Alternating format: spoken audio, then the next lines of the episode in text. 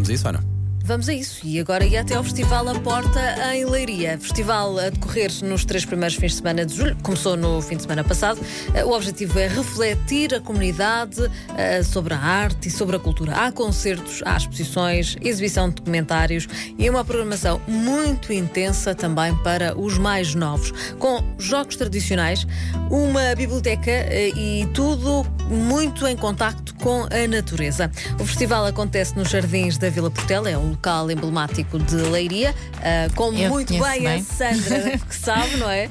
Ah, e recomendas com certeza este festival Sim, a porta ah, em Claro, já não é a primeira edição e é cada vez melhor. Eh, À medida que os anos vão passando, vai ficando mais, agora mais com este- riquinha. E, e neste contexto ainda se sabe melhor este regresso ah, Sim. ao ar livre com este programa tão intenso. A entrada é gratuita, ah, mediante marcação, ah, e pode saber mais amanhã no M80 Magazine, num trabalho do Pedro Andrade.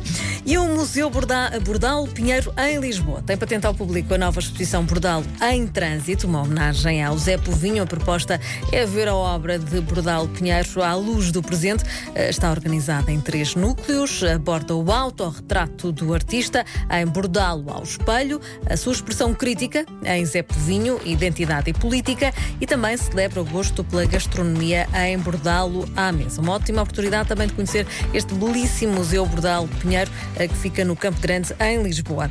Outra exposição, desta vez imperfeita. É assim que se chama a exposição gratuita focada em Frida Kahlo, com o coletivo 284 hum, que, que este- que esta galeria acolheu eh, perto das Amoreiras, em Lisboa. É uma oportunidade para conhecer melhor o mundo eh, desta artista mexicana, enquanto mulher, enquanto eh, artista também.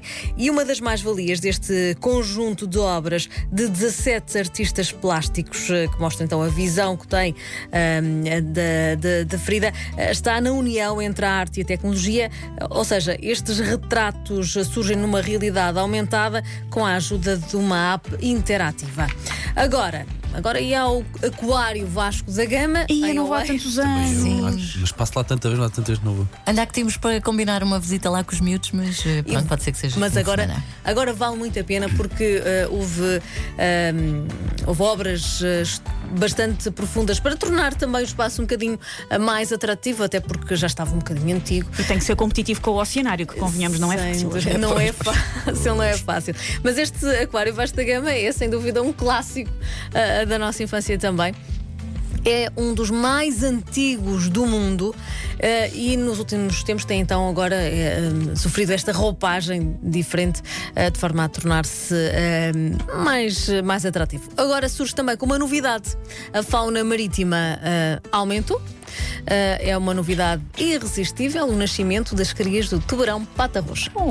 É um tubarão. Tubarão pata roxa. Deixa lá, nunca ouvi falar disso. É um bocadinho feinho, diga-se passagem. Oh, Ana, Ana não sejas assim para o tubarão. O tubarão fez Shaming, o tubarão esta fez-te algum mal. É, é um tubarão que gosta mais da noite. Pata roxa. Ah, fica habitualmente na costa. Existe bastante, bastantes exemplares, digamos, ah, na costa portuguesa. Ah, e Mas passa eu o prefiro tempo. em aquário, acho eu, na costa. No- no- em- Diria. neste caso, dos tubarões Neste caso é mais sagrado.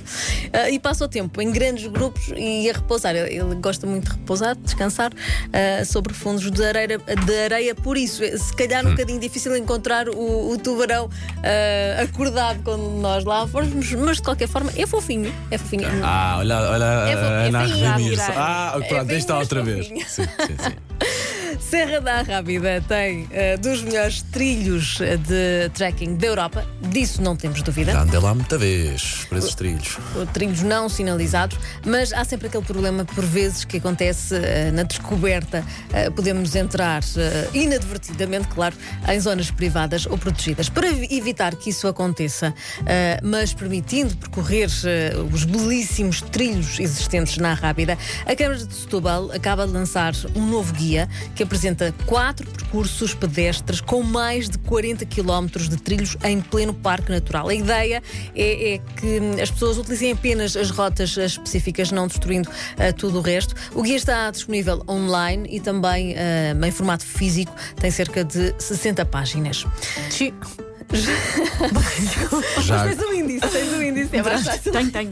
Sou a decorar. já agora, quem o fizer, protetor, porque aquela zona puxa Sim, ao sim. bronze e também uh, água. E chapéu. sim. E chapéu. Ou sombrinha. e, um le- e um leque. E um leque, e um leque. Aquele chapéu com, com sombrinha, não é? Por exemplo, pronto, eu sabia que isto Eu lembrava Pronto, se quiser o chapéu com a 20 vinha em cima, vá. Bom, juntar um filme e um bom vinho é sempre interessante. E é também a proposta da região dos vinhos verdes. Trata-se da segunda edição do ciclo de cinema na Vinha.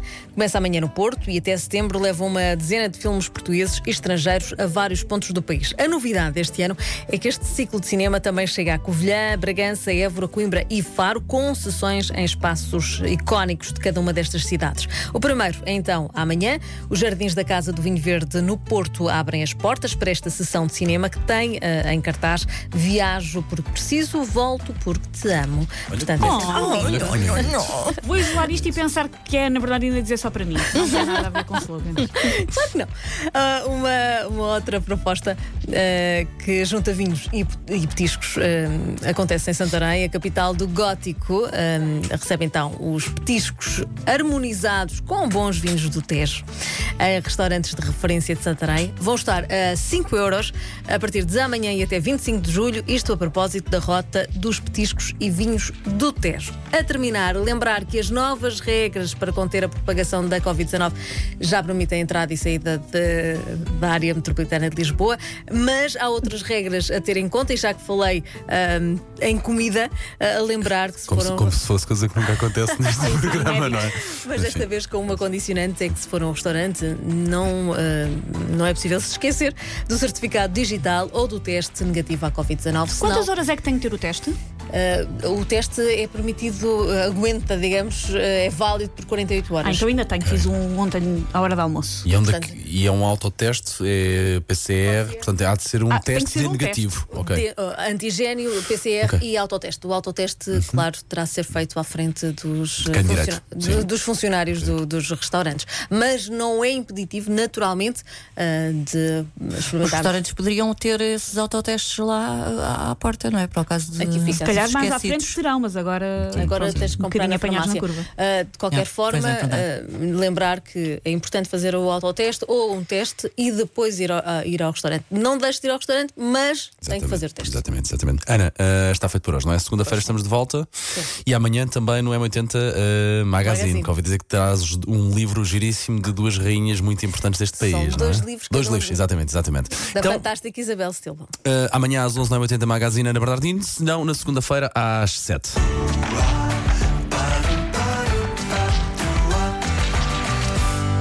Agora ia. Agora senhor, agora ia dizer que música para ouvir daqui a pouco é com Tom Petty.